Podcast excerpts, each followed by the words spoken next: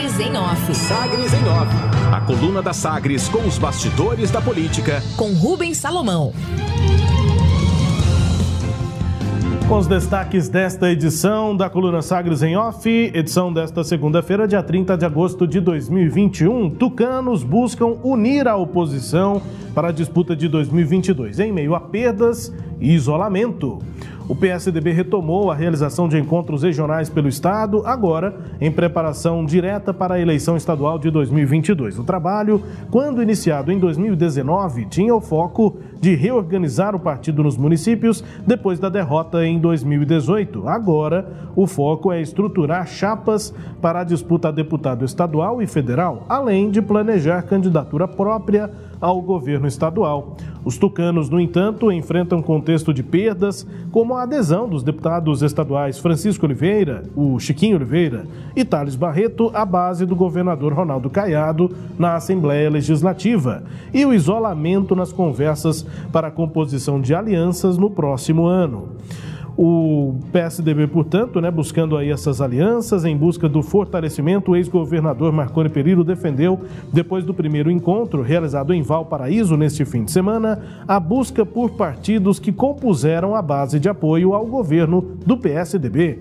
Marconi disse: estamos começando por Valparaíso uma série de encontros que o PSDB vai fazer com líderes nossos, filiados ao PSDB e de outros partidos que são simpáticos aos projetos que nós desenvolvemos em Goiás ao longo do tempo e que nos ajudaram a construir um legado de transformações e de mudanças qualitativas que ocorreram em Goiás durante o período em que nós estivemos no governo. Fecha aspas aí afirma Marconi Perillo, buscando realmente então a participação também de outros partidos partidos pela União. O primeiro encontro regional dos tucanos para a eleição de 2022 contou com a participação da deputada federal Magda Mofato e o presidente do PL em Goiás, Flávio Canedo. O PL, diferente do que foi publicado aqui na coluna na semana passada, esteve na coligação encabeçada pelo PSDB na eleição de 2018, ou seja, na oposição a Caiado. Agora, o partido incentiva a busca por unidade da oposição no Estado, como defendeu Flávio Canedo no discurso neste evento do PSDB em Valparaíso.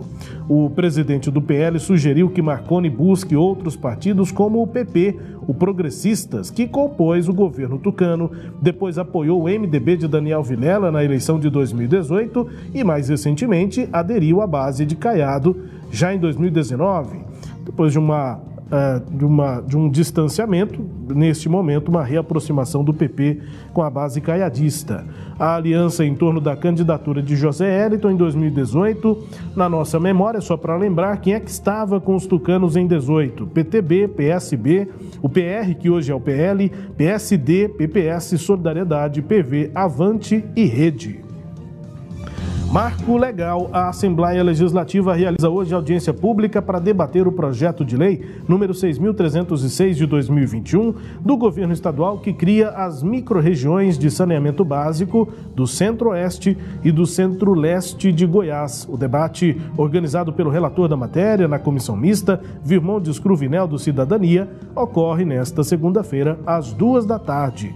A proposta do governo abre possibilidade para que a Saneago mantenha a prestação de serviços em municípios do interior do estado sem a necessidade de nova licitação nas cidades, o que poderia levar à concorrência com empresas privadas, como prevê o novo marco do saneamento. Essa Lei Federal número 14026 de julho de 2020, o novo marco, institui a livre concorrência para sistemas de água, esgoto, coleta e destinação de resíduos sólidos.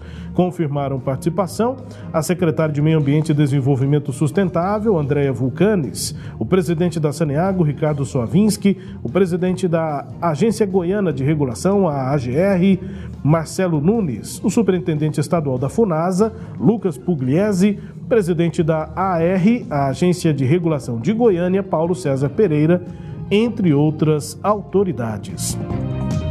Cartórios. A Câmara dos Deputados instala nesta terça-feira o grupo de trabalho que vai tratar da reforma cartorial no Brasil.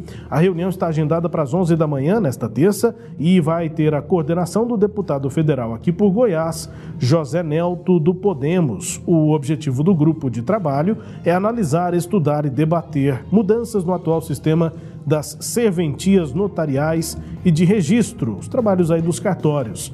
O grupo também deve analisar as despesas com as custas dos serviços forenses. José Nelto, que vai coordenar aí esse grupo de trabalho, aponta que os trabalhos devem buscar dois pontos: a dificuldade para a criação de novas casas cartoriais e o alto custo das taxas. Portanto, os cartórios em debate a partir de amanhã num grupo de trabalho da Câmara dos Deputados. Destaques de hoje da coluna Sagres em off, inclusive neste fim de semana, com a busca aí do PSDB pela unidade na oposição em Goiás. Também com a sua análise, Cileide Alves. Rubens, é, o governador é, Ronaldo Caiado deu um passo aí grande, né, com o convite feito ao MDB para o partido integrar a base, né, a chapa dele de governador. Isso provocou uma reação interna no PSDB e também a gente está vendo, é, desculpa, uma reação interna na base do governo, outra também dentro do MDB e agora essa onda, esse movimento chegou aos partidos de oposição é, o PL já tinha manifestado a disposição de, de conversar com o prefeito de Aparecido, do Gustavo Mendanha. Você trouxe essa informação em uma das colunas da semana passada, né, incluindo uma entrevista com a deputada Magda Moffat, que é o presidente, que é a presidente do partido, em que ela dizia, né, que estava com, com o partido tentando trazer a filiação, conquistar a filiação de Mendanha.